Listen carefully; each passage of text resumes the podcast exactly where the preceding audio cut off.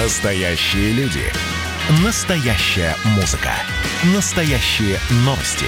Радио «Комсомольская правда». Радио про настоящее.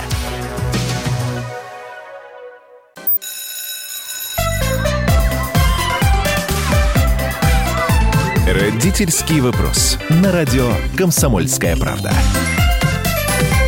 Александр Милкус. Мы неожиданно услышали другой какой-то звук. Я не себя слышал, кого-то другого. А, да, вопрос не, не, у нас сегодня родительский непростой.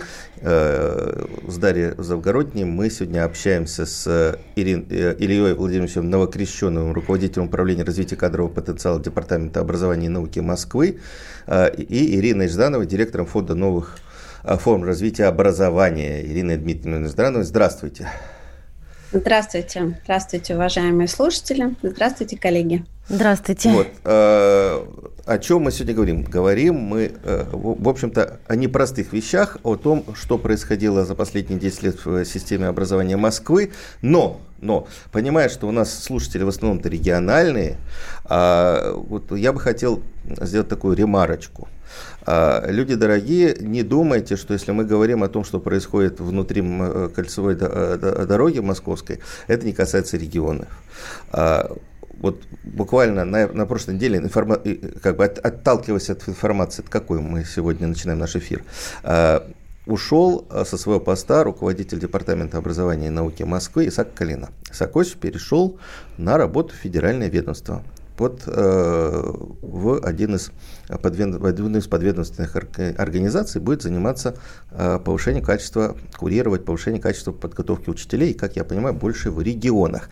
За последние несколько недель из Департамента образования Министерства просвещения ушло достаточно много специалистов из э, Московского департамента.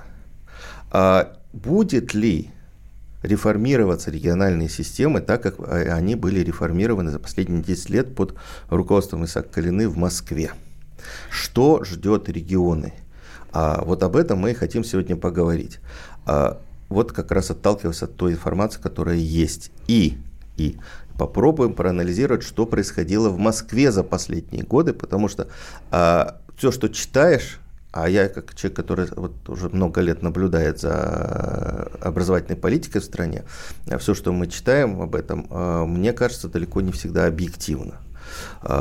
Главное обвинение, которые были предъявлены и до сих пор предъявляются команде Калины, это в том, что школы слили, о том, что школы превратились в комплексы большущие и так далее, и так далее. А, скажу честно, когда этот процесс начинался 10 лет назад, я тоже писал э, гневные заметки, как же так, что же происходит, э, вот такие замечательные школы и объединяются не, неуспешными, не очень успешными. Это вот то, что на поверхности и то, о чем многие говорят. Но то, что за этим стоит, попробуем э, про это, э, об этом поговорить и проанализировать. Но основная претензия к Калине состоит в том, что он как бы создал некую равниловку. Ругаются родители, что уничтожено коррекционное образование и уничтожены гимназии, что вот все слито воедино, классы укрупнены. Вот это очень большая претензия. Тут петиции подписывались. Да, и, и, и сейчас подписываются. Да. Давайте попросим, Илья Владимирович, а плохо это или хорошо? Что произошло? Вот Илья Владимирович а, один из а, тех людей, который эти школы и сливал. И, между прочим, за это время э, школы, не самые знаменитые московские школы в центре города, превратились в знаменитую школу Покровский квартал. Что, что да, происходило? совершенно так. Происходила очень простая вещь, на мой взгляд. Э, действительно шла модернизация системы образования, которая действительно расширяла возможности для детей. То, что не все сразу поняли, а, собственно говоря, ради чего создаются большие школы, а, действительно имело место быть. А, действительно, люди недоумевали. Я честно признаюсь, что в самом начале, когда все только начиналось, еще речи о Покровском квартале никакой не было. Я был директором небольшой школы, средней общеобразовательной. Я тоже не сразу понял, собственно, зачем все это, зачем это нужно. Вот. Но когда догадался, а мне помогли догадаться, потому что э, на селективном совещании в департаменте, в принципе, э, все те цели и задачи, ради которых создаются большие школы, они, в принципе, были э, не просто объявлены, они э, были объяснены. И когда я понял, что задача э, все-таки ребенка поставить в центр, да, систему образования в центр школы, его сделать главным в школе, его интересы, и что большие комплексы – это прежде всего, большие школы – это прежде всего большие возможности для каждого ребенка, но вот, собственно, тогда я сам э, искренне совершенно в это поверил и был очень рад э, ну, принять участие вот в этом всем процессе. И тоже со своей стороны объяснял родителям, почему это происходит, для чего это происходит. И действительно, понимание пришло не сразу. Но когда пришли результаты, первые результаты, вот, когда люди поняли... Результаты в чем? Не... В чем у нас важный да. результат? Да, почему большая а, школа для, для детей лучше, чем маленькая? Ну, я повторю, может быть, э, вещи, ставшие несколько банальными уже, потому что, по-моему, это очевидно. А, очевидно, что в большой школе у ребенка больше возможностей, ровно потому, ну, каких, например. Например, возможность встретить своего, что называется, учителя. А, ни для кого не секрет, что а, как раз вот свой учитель – это человек э, значимый взрослый, который очень часто оказывает большое влияние на выбор ребенком профессии, например, да? вообще на его жизнь. А, в школе, в которой всего один физик в маленькой школе, и если этот физик э, может быть не, не, не достаточно, может быть, харизматичен, или, может быть, э, он такой классический урокодатель, да, не, очень, не очень-то учитель, да, у ребенка шансов выбрать для себя физику в качестве своей будущей профессии, в качестве увлечения практически нет. А, а может быть, в нем пропадает этот самый физик. А и в этом смысле, когда школа большая, есть возможность в профильные классы, например, ставить э, физиков, которые действительно готовы, им интересно самим на профильном уровне работать. Например, это. Второе, это, конечно, э, собственно, сами профили. Но одна школа, у тебя был директор маленькой школы, но у нас было три профиля. Ну, так, два с половиной, потому что, по большому счету, было два одиннадцатых класса. Ну, сколько может там профилей открыть? Не так-то много. Ну, четыре – это максимум э, того, чтобы при этом нужно было разделить класс на четыре подгруппы и так далее. Вот. Э, опять же, учителей найти на эти четыре подгруппы было тоже непростым занятием. В большой школе э, количество старших классов э, большое, и мы можем, имеем возможность разделять их на самые различные профили, тогда у ребенка реально возникает выбор этих профилей. То же самое про предпрофили. То же самое про систему дополнительного образования. Вот, потому что школа маленькая, она тоже значит, ограничена в наборе программ дополнительного образования. Школа большая, где много разных зданий эти, эти здания развивались на протяжении многих лет. А, там сложились какие-то свои интересные находки, в том числе в дополнительного образования. Теперь это стало доступно всем детям. Не только тем, которые ходят в это здание, но вообще всем.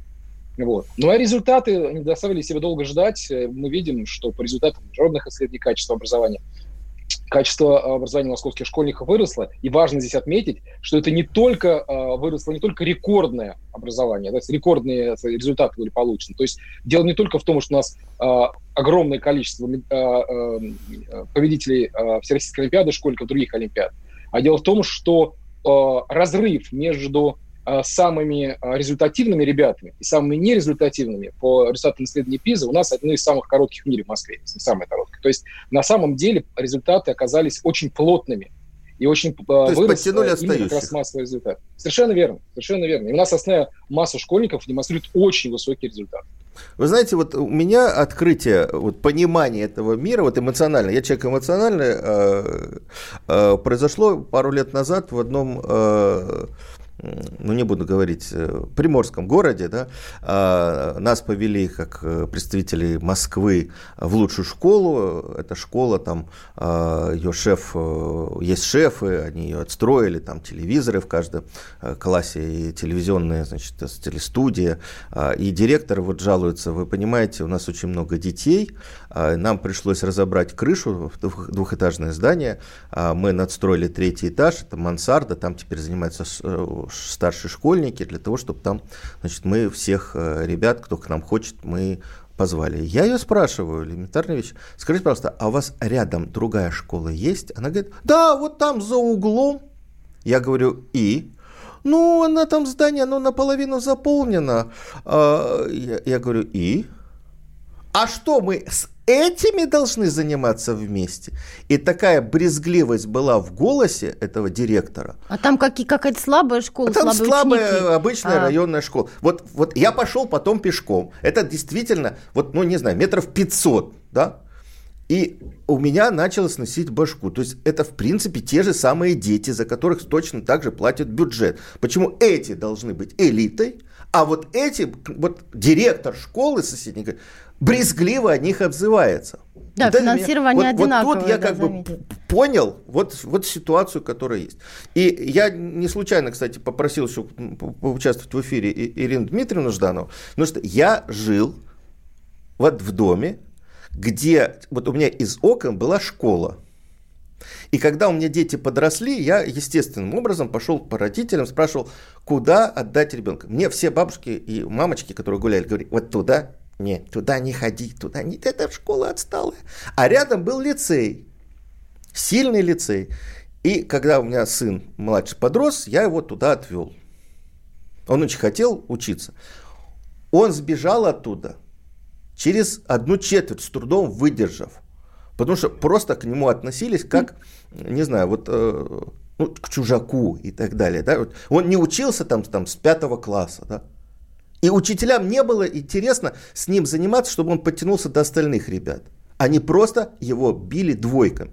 Вот теперь эта школа лидер, которая достаточно долго, да, и недавно ушла Ирина Дмитриевна в фонд новых форм развития образования, а школа стала лидером и школа, в которой я был, меня просто перевернуло сознание, она очень интересно стала развиваться. Мы сейчас вот буквально на минуту прервемся, и я попрошу Ирину Дмитриевну рассказать, что произошло, вот как эта школа менялась для жителей района. Я сейчас бы своего ребенка от, от, отвел в эту школу лидер, конечно. Конечно. А, не переключайтесь, буквально через минуту продолжим. Родительский вопрос. На радио «Комсомольская правда». Радио «Комсомольская правда» — это настоящая музыка. Я хочу быть с тобой. Напои меня водой твоей любви. На тебе, как на войне, а на войне, как на тебе. Настоящие эмоции. Это то, о чем я, в принципе, мечтал всю свою сознательную жизнь. И настоящие люди. Мы ведь не просто вот придумали и пошли на полюс. Мы этой цели своей, ну, лет 10 готовились, шли. Радио «Комсомольская правда». Живи настоящим.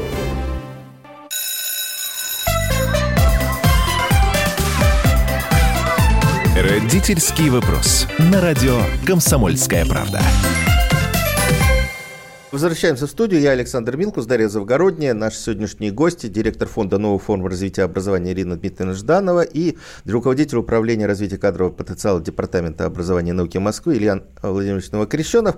И мы говорим о тех изменениях, которые происходили в последние 10 лет в системе образования Москвы и насколько эти программы, э, которые происходят в в Москве э, можно и нужно перенести на регионы. Я как раз говорил с Ириной Дмитриевной э, перед нашим э, перерывом. Ирина Дмитриевна, а плохо, что в Москва осталась без гимназий, без лицеев, без центров образования, без школ здоровья. Вот эти школы и все. Вот. Громадные школы кругом. И непонятно, куда ребенка отдавать. Или понятно?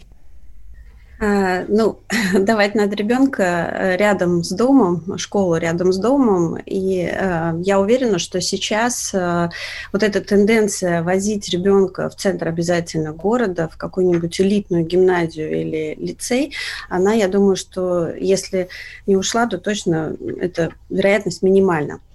А, действительно, в 2008 году, когда я назначена была директором школы еще тогда 10-10. Э, в районе в северо-западе были несколько лицеев и гимназий, в которые, собственно, стремились родители. И э, происходило что-то невероятное, потому что сама была учителем и завучем в лицее, вот, про который говорил Александр, э, наверное, где-то с апреля месяца и, и по август, потому что проходили огромное количество диагностических работ, собеседований и так далее. И вот это вот постоянно звучало слово «отбор». На мой взгляд, тот ребенок, который, например, не попал в этот отбор, то есть не попал в эту замечательную э, там, гимназию или лицей, вот что происходило с этими детьми, ну, остается только догадываться, потому что в, такое, э, в такой возраст, э, пятый класс, седьмой класс лицей открывались с седьмого, с восьмого класса, гимназия с пятого класса, и вот, в общем-то, тебя признали таким вот условно негодным. То а, как там дальше семья переживала эту ситуацию и что происходило дальше, ну, довольно было сложно. И а, сейчас, а, ну, как вы сказали, что а, такая тенденция к уравниловке. На самом деле, ведь что произошло? Э, в 2010 году э, ввели нормативно-подушевое финансирование, а лучше, наверное, назвать его таким личностно ориентированным. То есть э, за каждым ребенком следуют деньги, причем равное количество.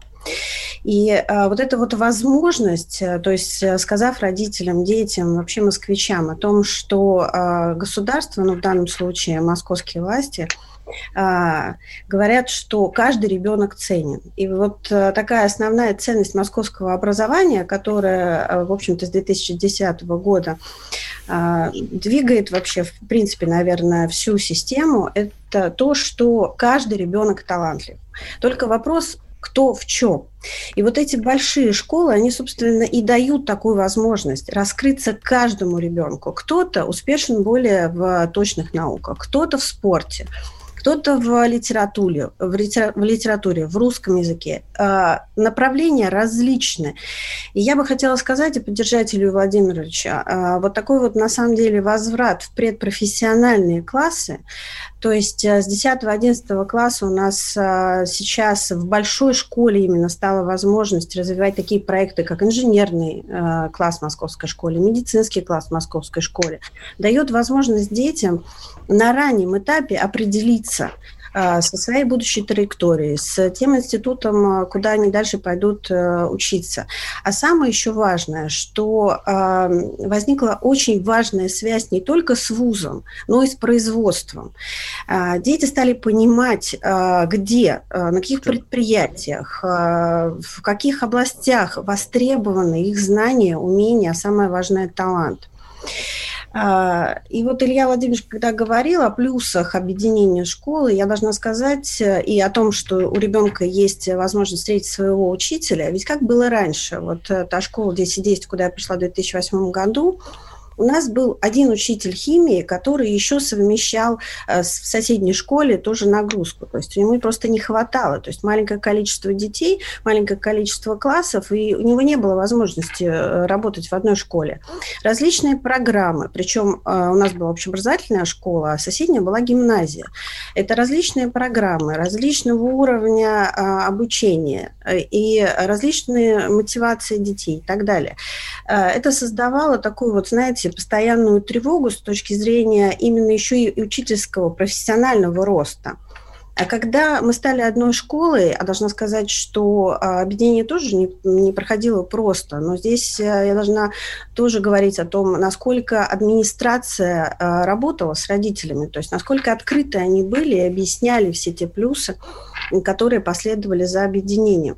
И вот э, с точки зрения педагогов это тоже э, очень важная такая прошла реформа, потому что в школу ведь на самом деле после э, введения такой конкурентной зарплаты, то есть ну, система оплаты труда, она привела к достаточно высокому уровню заработной платы педагогов, привела в школу молодых учителей. Причем не только выпускников педагогических вузов, а получая второе высшее образование педагогическое, к нам ведь пришли ребята из профильных вузов. Это из, Бау, из Бауманки. Про, из про зарплату мы еще поговорим. А, я хочу прервать, простите, у нас есть звонок из Уссурийска, у нас всегда приоритет нашим слушателям.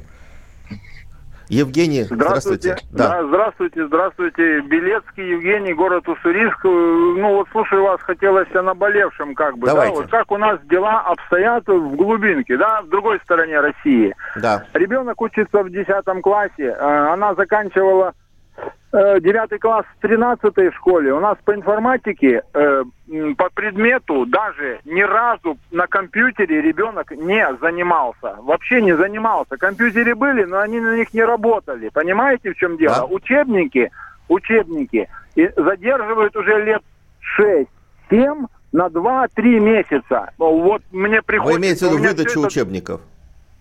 Выдача, Да. выда... не, по... не понял. Ну, выдача учебников на руки родителям, детям задерживают. Да, заде- Понятно. задерживается на 2-3 месяца. Мгм, вот, мгм. вот сейчас она в 10 классе, пришлось через прокуратуру добиваться, чтобы выдали учебники. Понимаете, в чем дело? Э, Просто ситуация, ну, это война, реально. Вот такое образование вот у нас здесь, в Уссурийске. Я Понятно. постоянно И- воюю, меня Евгений, знают. Евгений, а Да? скажите, пожалуйста, вот в школе есть компьютеры, а кто на них занимается, на этих компьютерах? Ими вообще кто-нибудь пользуется? Я не знаю. Мой ребенок в девятом классе, в 13 школе на, уч- на уроке информатики писал в тетрадки, таблицы. На компьютере ни разу не занимался. А вы спрашивали, а вы спрашивали учителей, почему не занимаются дети на компьютерах по информатике? Что учителя говорят? У учителей все хорошо, у учителей отчетность есть, дети занимаются. Понятно. Мгм. Понимаете? Спасибо. в чем дело? Спасибо большое. Э, Я напоминаю, телефон прямого эфира 8 800 200 ровно 9702. Вы можете звонить нам, рассказывать, как у вас в регионах обстоит дело с образованием. WhatsApp, Viber 8 967 200 ровно 9702. Тоже можно нам писать. Э, Я скажу честно, я э, говорил не так давно с э, директором э, в Уссурийске э, педагогического института, университета, который сейчас вошел в состав Дальневосточного федерального университета. Там очень серьезные изменения происходят, но эти изменения очень сложно э, организовать. Ну, то есть это несколько лет надо, наверное, чтобы привести в порядок. А, Там даже вот на преподавание физики набирали ребят а, с минимальным баллом по ЕГЭ. Как они могут преподавать физику, у них тройка. Вот мне, мне директор этого, они теперь, это называется школа педагогики, по-моему, если я не ошибаюсь. А, Директор вот этой школы педагогики, замечательная женщина, которая, в общем, как Атлант сейчас э, реанимирует вот, эту, вот это образовательное учреждение. Говорит, мы в один год просто закрыли это направление подготовки, потому что, ну, понятно, что вот таких ребят мы не можем подготовить, чтобы они просто окончили университет и пришли в школу а, готовить э, других ребят. Ну, просто это... это, а, а, я хотел бы все-таки перейти к нашим гостям. Да? А, вот у нас все-таки большинство э, слушателей в регионы. Нам сейчас многие, наверное, скажут или говорят между, про себя, Москва богатый город. Вы можете, вот Ирина Дмитриевна начала говорить, повысили зарплаты. Вот они могут себе позволить, они могут пригласить молодых учителей, они могут переманить хороших учителей из регионов, потому что, насколько я помню, в прошлом году средняя зарплата в московских школах была 95 тысяч рублей. Да? То есть, э, вот как быть, если регионы не могут обеспечить себе такую зарплату? Ну, Илья на самом деле в Москве сейчас, да, в Москве зарплата сейчас у учителей э, перевалила за сотню среднюю. а давайте подразним А, регионы а, еще да, больше. Давайте, да. подразним, подразним. Нет, а, А, а директора дело? школ вообще получают за 200 или там за 300. А вы знаете, э, э, здесь, кстати, очень хорошо нам поможет связка с созданием больших школ. Вот когда мы сдали Покровский квартал, у нас было 23 образовательные организации. В этих 23 образовательных организациях было 23 директора. У каждого директора, как вы понимаете, было по несколько заместителей. Я был, когда директор маленькой школы, у меня было 6 заместителей. И вся эта компания людей, администраторов, которые действительно занимались важными делами, естественно, получали заработную плату выше, чем педагоги. И само собой разумеется, что в фонде оплаты труда а, четверть, а то и больше всех средств, которые есть в школе, они шли на оплату труда администраторов. Для сравнения, для сравнения, а, сейчас а, в большой школе фонд оплаты труда администраторов, несмотря на то, что он хороший, и люди получают достойную заработную плату, он все-таки сократился и составляет Сейчас, э, а я, 5%. я вынужден опять прервать, у нас сейчас новости. Мы после, через 4 минуты поговорим как раз самым интересным в образовании про зарплату. Про деньги. И про да. деньги вообще. Родительский вопрос. На радио «Комсомольская правда».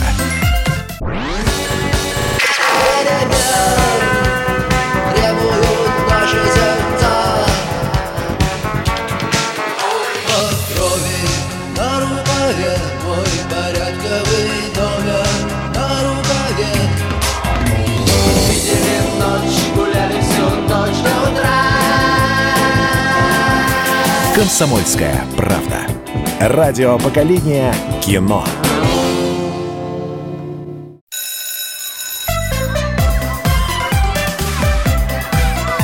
Родительский вопрос. На радио «Комсомольская правда».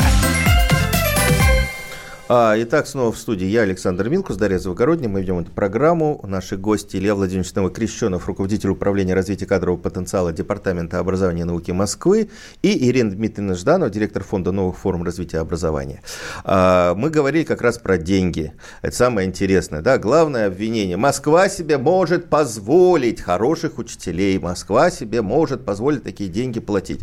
А, между прочим, кстати, я посмотрел в перерыве статистику. Примерно примерно такие же зарплаты, э, как в Москве, есть учителей в пяти или в шести регионах страны. А, вопрос все-таки, а как формируется зарплата учителя? Можно ли такие э, сделать при нынешнем э, бюджетном финансировании, повысить зарплаты учителей в регионах? То есть мы говорим, в общем-то, о переносе опыта Москвы в регионы. Вот Илья Владимирович начал говорить о том, что административный э, аппарат сократили, да? Вы, вы говорили, по-моему... Ну, да, но тут еще, да, тут еще есть два аспекта, которые случились раньше, чем был сокращен аппарат административных собственных школах. Два было очень важных решения. А первое решение – это сокращение количества чиновников департамента образования. В 8 раз сократилось количество чиновников, которые, соответственно, собирали отчеты со школ. И Слушайте, в этом смысле... ладно, чиновники да. так, это 2400 а, инспекторов были сокращены. Вот если Совершенно сейчас верно. учителя в регионах слушают, они вообще не могут, они схватаются сейчас за сердце, ищут коробку с валидолом. Как это так? Вот все вот учителя вот сидят Понимаете, в ожидании того, что их придут проверять инспектора. инспектора. А их взяли и сократили. А в Москве их осталось 11. Это как? Человек, совершенно верно. Вот так, потому что проверяется, это отдельная, правда, тема, но школа проверяется на основании результатов, которые достигает. Там два, собственно, аспекта. Не нарушай закон и достигай высоких результатов. Тогда никакая проверка тебе не нужна, потому что у тебя все есть для Слушайте, того, чтобы... я говорил с учителями, нужны. я говорил вот с директорами коллеги... и учителями недавно э, в одном сибирском городе, да, а мне директор говорил, она занимается тем, что она принимает проверяющих из района, из гора, но из прокуратуры, Правильно. из Господподжарнадзора, из Роспотребнадзора Конечно. и так далее, и так далее, и так далее. Больше ничем Поэтому... не занимается. Остальным занимаются завучи. А вот поэтому их нужно много. Отчеты. Вот коллега из Уссурийска говорил о том, что учителя пишут бесконечные отчеты. Конечно. Но тут еще, поэтому и было нужно много столько заместителей, чтобы они обслуживали, собственно говоря, э, аппетиты инспекторов, проверяющих. Но есть было еще одно важное решение, оно, наверное, было ключевое. Это решение мэра Москвы о том, что все средства, которые до школы доведены, из школы не забираются.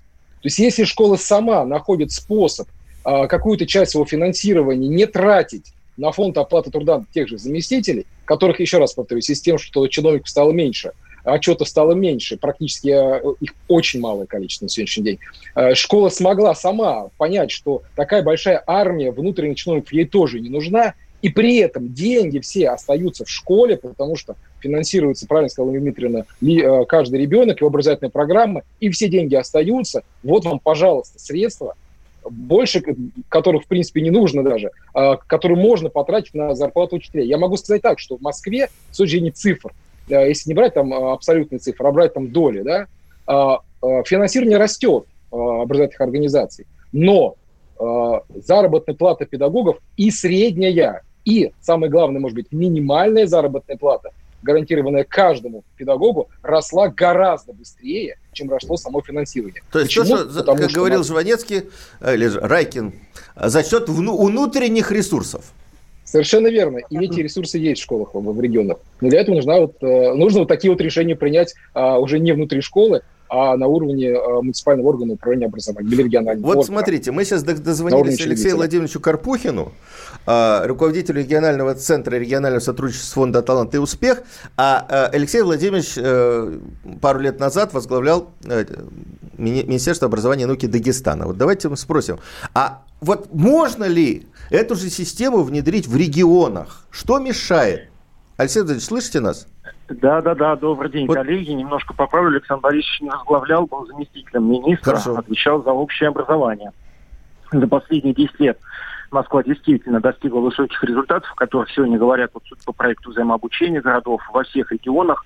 На мой взгляд, потому что в Москве была сформирована система таких взаимосвязанных, взаимодополняющих элементов Что мешает регионам вот это? И, и, и, и, и эта система может работать в регионах или не может? Может, это Без... чисто московское ноу-хау, и за пределами МКАДа его вынести нельзя? Это действительно московское ноу-хау, но его можно транслировать абсолютно свободно в любые субъекты, даже в дотационные, такие как Республика Дагестан. Она там показывает свои результаты. Мы на основе московских практик, содержательных практик, не э, практик, связанных с финансированием, разработали 11 региональных программ, открыли и семейные детские сады при том же финансировании, научили общаться между собой учителей – сформировали предметные ассоциации, они стали учиться друг у друга, научились разговаривать со всеми руководителями муниципалитетов, э, муниципальных систем образования. У школ появилась самостоятельность, пока, правда, не финансовая, а самостоятельность в определении учебных планов, самостоятельность в расширении спектра направлений дополнительного образования. Поэтому ноу-хау, да, московское, но его совершенно спокойно можно транслировать абсолютно в любой субъект. А почему тогда это не происходит? Э, вы знаете, в Дагестане, как и в Москве, большое внимание системе образования уделяет лично глава республики. Есть люди, которым не безразлична судьба и уровень системы образования, в которой учатся дети. Вот, э, наверное, не везде пока есть понимание того, что можно все поменять э, и без денег. Но вы, наверное, знаете, что московскую систему сильно критикуют. Может быть, в этом дело в какой-то степени? Э, вы знаете, я знаю о том, что московские подходы и механизмы э, берут. То есть их используют, не всегда об этом говорят публично, э, но вот последние два года в Москве я руководил э, с московской стороны проектом взаимообучения городов. Я наблюдаю, что все 102 города, которые сейчас есть в проекте, все пользуются московскими подходами. Ну, а хорошо, а какие подходы самые, ну, вот такие распространенные, скажем так? Что берут от Москвы? Вот конкретно пример приведите. Э, вы знаете, если говорить э, ну, совершенно так открыто, непредвзято, это, наверное, вещи, которые заставляют систему э, быть автономной, такой технологичной. Это вещи, которые гарантируют независимо от учредителя аттестацию руководителя. Они, по-моему, сегодня еще не говорили, коллеги. Да. Это вещи, которые гарантируют заработную плату руководителей. Э, в Москве она, вы знаете, зависит от заработной платы учителей, и поэтому директор школы заинтересован в том, чтобы э, учителя, да и в целом сотрудники школы получали заработную плату. Это подходы, которые не зависят от положения школы, э, ну, в публичном или не в публичном рейтинге школ. Школа только своими результатами может, может повышать свою конкурентоспособность на фоне других образовательных организаций. Это mm. вещи, которые не зависят от учредителя при финансировании самих школ. В Москве это нормативно-подушевое финансирование. И у школы столько денег, э, сколько у нее учеников. И от учредителя бюджет школы сегодня в Москве тоже не зависит. Вот я думаю, что вот э, если субъекты, другие субъекты Российской Федерации согласятся с этими подходами, у них тоже значительно повысится качество. Угу. Спасибо, Спасибо большое. большое. Это был э, Алексей Владимирович Карпухин, руководитель Центра регионального сотрудничества Фонда «Талант и успех». И все-таки, да, у нас уже есть сообщения, э, абсолютно ожидаемые. Москва у вас жирует, регионы бедствуют. Вот э, и все наши разговоры. А, давайте все-таки э, попробуем, э, Ирина Петровна, Илья Владимирович, э, вот смотрите, э, я представляю себе руководство образованием там, города или региона. У него есть 3-4, может быть 5 показательных гимназий или лицеев, да, куда сводятся и сходятся все дети элиты, там дети прокурора городского, дети там э, начальника там милиции и так далее, и так далее, да. И вот э, это, это элита. И дети учатся. Где, в какой школе ты учишься? Ну, условно говоря, в девятой школе. А, ну, все понятно. Значит, мы вот в эту школу пришли. И тут приходят некие вот москвичи, варяги, и говорят, не-не-не, давайте вот мы теперь гимназию вот эту девятую соединим с школой э, вот ну, в соседнем микрорайоне, где учатся обычные дети. Или там хулиганы особенные. Понятно, что никто не будет э, это, это поддерживать. Можно ли сделать по-другому? Вот оставить вот эти вот школы элитные, а для остальных школ разработать систему, не знаю, там, э, развития их, там, э, там, поднятия их уровня. Подтягивать, не сливая с, да. с элитными школами, да?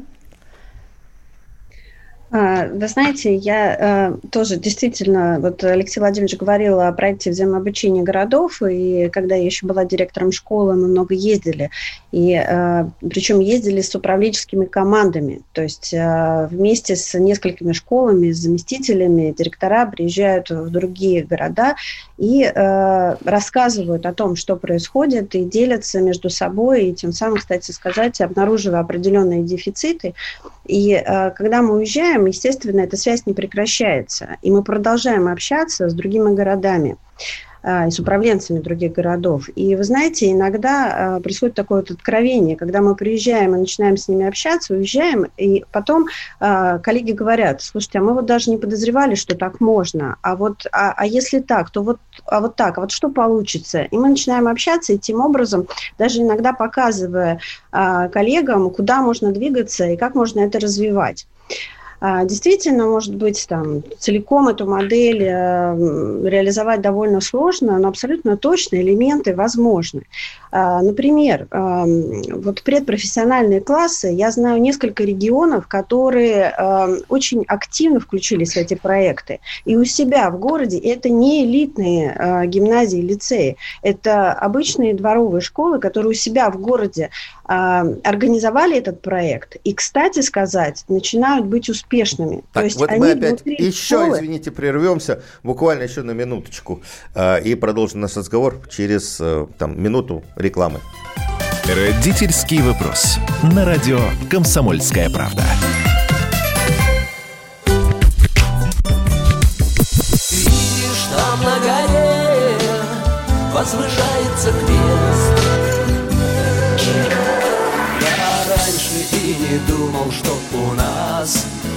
на двоих с тобой одно лишь дыхание. Ален Делон говорит по-французски. Комсомольская правда. Радио поколения Наутилуса Помпилиуса.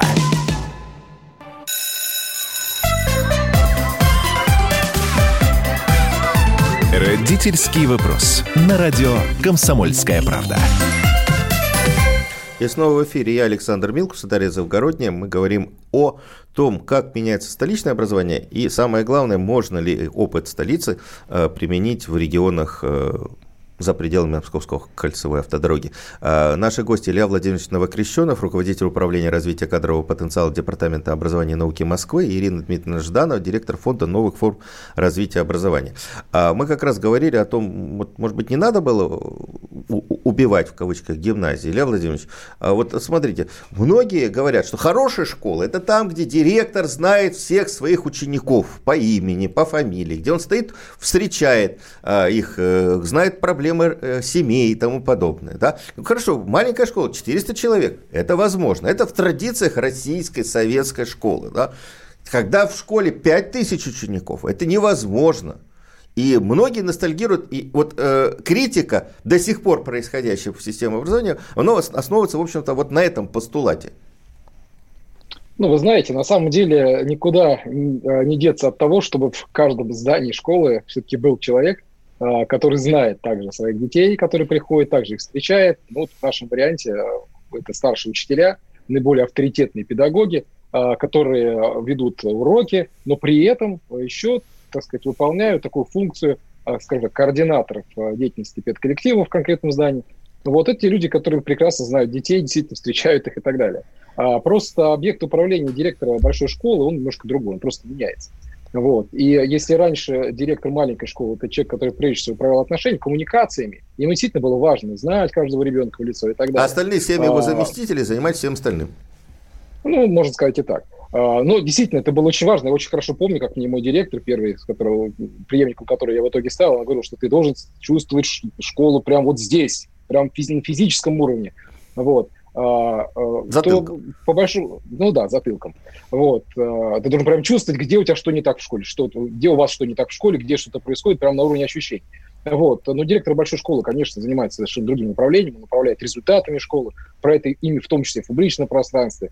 Вот. Он управляет, конечно, развитием школы, и под те цели и задачи, которые учитель ставит, перед школой, он, собственно говоря, отвечает за результаты достижения, за подбор тех механизмов, инструментов, с помощью которых это все происходит.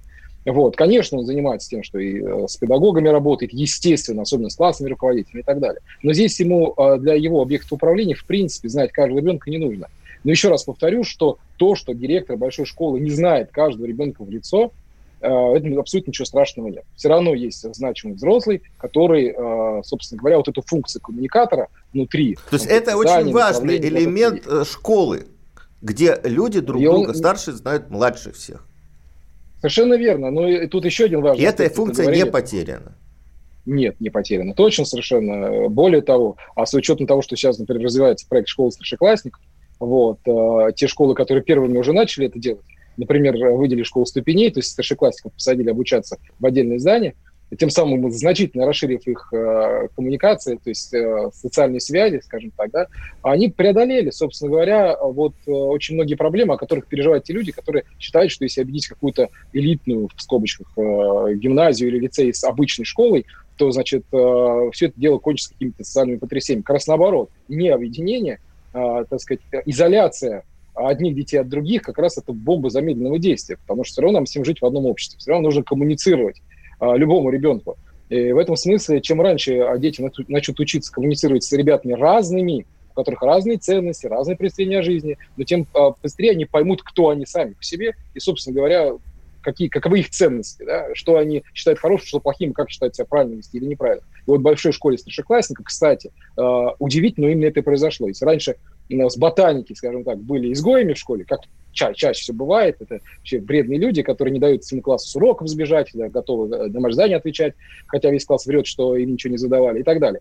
А, а собственно, ребята, которым ничего особенно не нужно от школьной жизни, кроме как потусить, они, собственно, верховодие. То в школе старшеклассников, когда дети разошлись на профильное направление, а, случилось все наоборот. Вот, собственно, ботаники стали у руля, потому что цениться стало как раз желание, стремление получить качественное образование, продолжить свое обучение либо в колледже, либо в ВУЗе.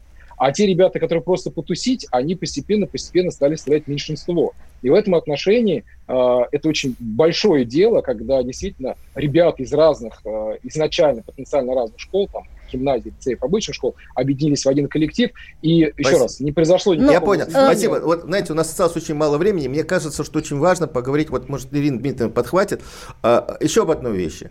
А, сломе традиций, когда директора стали назначаться открыто, когда стала происходить аттестация. Это для многих вообще непривычно. Сидит директор школы 10 лет, 20 лет, 30 лет. Тут приходит какая-то молодая, извините, девушка лет 25, 27, 30 и говорит, я хочу, я готова. Да? И она аттестовывается открыто, и все видят, и можно посмотреть любому родителю, как происходит аттестация этого человека, что человек готов быть директором, и он становится директором образовательного учреждения. Вот таким образом а, идет смена состава. Но при этом идет э, и критика вот как раз этого, что вот эти директора, они зависимы от э, руководства управля... Э, департамента образования, потому что оно их назначает напрямую.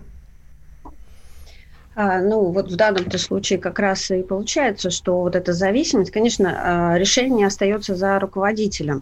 А, но, тем не менее, от вот этого «хочу», и вот я себе представляю в 25 лет, что я, наверное, уже вот могу возглавить школу. До момента выпуска приказа и подписи руководителя ему нужно вот по большому счету и доказать, а, собственно, что ты можешь, и есть ли у тебя знания и умения. А, каким образом это проявляется? В первую очередь это тестирование. А, Причем оно а, такое независимое, объективное, абсолютно кроме того, как, как себя директор покажет, будущий, скажем так, в лучшем случае директор, покажет себя на этом тестировании, собственно, зависит результаты. Причем, если вы знаете, наверняка уже многие знают о том, что после того, как человек преодолел это тестирование, выходит уже на второй этап, и э, там оценивает э, будущего руководителя комиссия. Э, и это который... оценивание и тра- идет, транслируется э, в интернете. Прямом и ты можешь, любой родитель, любой человек может да. это посмотреть. Посмотреть, как и тестируют директора. Да. Э, как, как директор э, проходит второй этап э, уже собеседования, очного собеседования. При этом должна сказать, что вот эти ролики по, по прохождению второго этапа аттестации на самом деле очень популярны, особенно у тех руководителей, которые вновь после этого назначаются на директора. И родители, кстати сказать, очень много смотрят, то есть это очень важный этап, и в том числе это доверие определенное.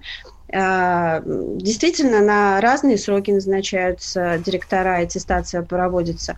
И вот эта вот комиссия, она э, создана из э, коллег уважаемых и, самое важное, результативных. Да. Э, Спасибо большое. Да, я прошу прощения, просто... тема очень интересная. Я думаю, что мы где-то в сентябре продолжим. У нас осталось там пол, полминуты буквально. Э, я напоминаю, были у нас в гостях Илья Владимирович Новокрещенов, руководитель управления развития кадрового потенциала Департамента образования, Ирина Дмитриевна Жданова, директор фонда новых форм развития образования. Я Александр Минкус, Дарья Завгородняя. вопрос. На радио «Комсомольская правда». Ну что вы за люди такие? Как вам не стыдно? Вам по 40 лет. Что у вас позади? Что в настоящем? Что впереди? Опомнитесь, пока не поздно. Вот вам мой совет. Ведущие нового утреннего шоу на радио «Комсомольская правда» уже совсем взрослые люди. Но ведут себя порой. Особенно, когда собираются все вместе. Они обсуждают, советуют и хулиганят в прямом эфире – с понедельника по пятницу. Начинайте день вместе с программой «Взрослые люди». Ведущие Тутта Ларсон, Валентин Алфимов. Стартуем в 8 утра по московскому времени.